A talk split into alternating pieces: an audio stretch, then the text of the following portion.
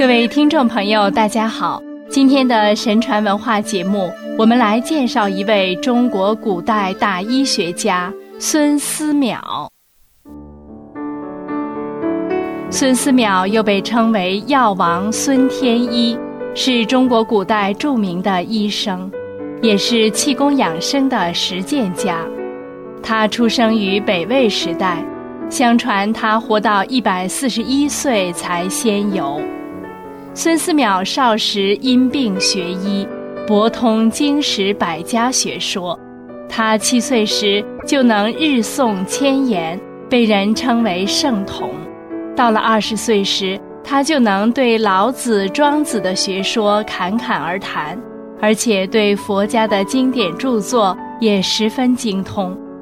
隋唐时，孙思邈曾推辞拒绝做官，即使是唐太宗亲自上山拜会，也不为所动。不过，孙思邈最为后人称道的是他总结了唐代以前的临床经验和医学理论。编撰成两部医学巨著，《千金药方》和《千金义方》。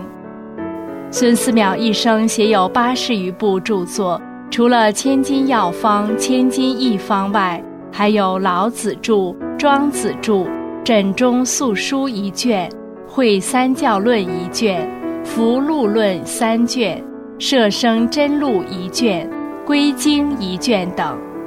千金药方共三十卷，分两百三十二门，以接近现代临床医学的分类方法。他认为人命至重，有贵千金，一方济之，得于于此，故其书以“千金”两字命名。全书和方论五千三百首，集方广泛，内容丰富。是我国唐代医学发展中具有代表性的巨著，对后世医学，特别是方剂学的发展有着显著的影响和贡献，并对日本、朝鲜医学之发展也有积极的作用。千金一方三十卷，书名取霓月相济，语意交飞之意，属孙思邈晚年作品。是对千金药方的全面补充。全书分一百八十九门，和方论法两千九百余首，记载药物八百多种，尤以治疗伤寒、中风、杂病和疮痈最见疗效。孙思邈把医为人术的精神具体化，他在其所著的《大医精诚》一书中写道。凡大医治病，必当安神定志，无欲无求，先发大慈恻隐之心，誓愿普救寒灵之苦。若有饥饿来求救者，不得问其贵贱贫富、长幼言痴、远亲善友、华夷愚智，普同一等，皆如至亲之想。寥寥片语。已将孙思邈的高尚医德情操展示在人们面前。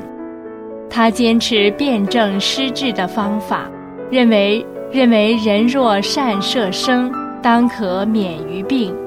只要良医导之以药食，救之以针剂，体型有可愈之机，天地有可消之灾。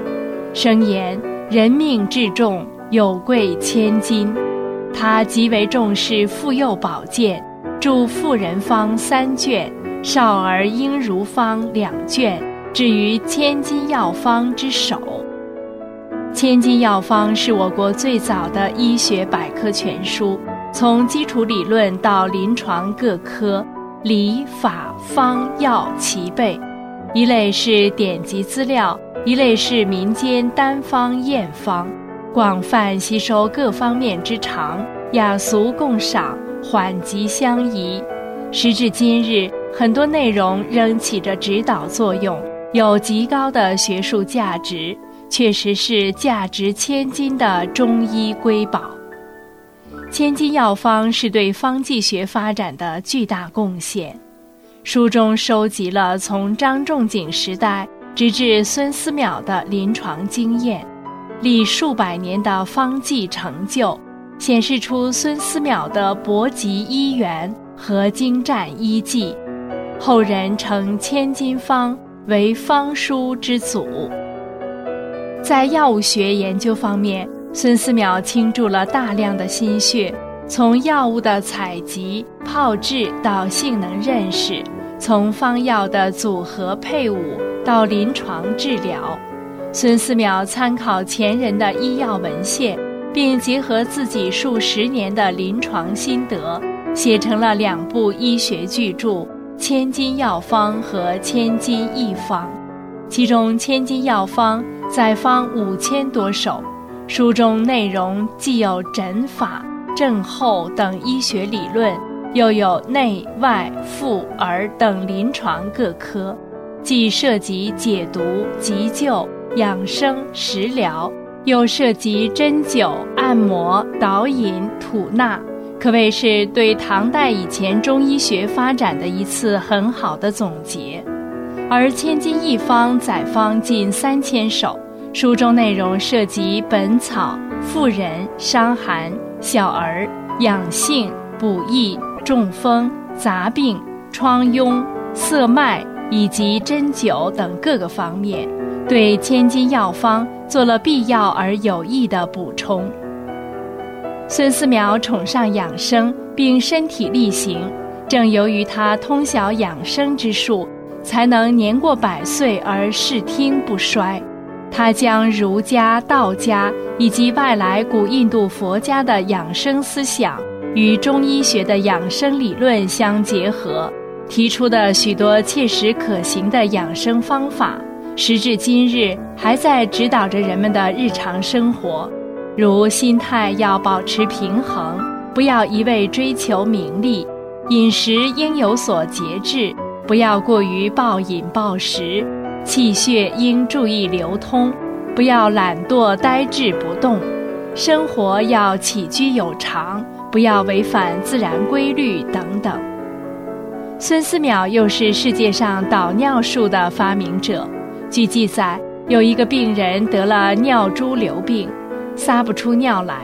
孙思邈看到病人憋得难受的样子，他想吃药来不及了。如果想办法用根管子插进尿道，尿或许会流出来。他看见邻居的孩子拿一根葱管在吹着玩儿，葱管尖尖的，又细又软。孙思邈决定用葱管来试一试，于是他挑选出一根适宜的葱管，在火上轻轻烧了烧，切去尖的一头。然后小心翼翼地插进病人的尿道里，再用力一吹，不一会儿，尿果然顺着葱管流了出来，病人的小肚子慢慢憋了下去，病也就好了。孙思邈以德养性，以德养身，德艺双馨的品性，成为历代医家和百姓尊崇备至的伟大人物。各位听众朋友，这一期的明慧广播神传文化节目到这里又要结束了。心语感谢您的收听，下次节目时间我们再见。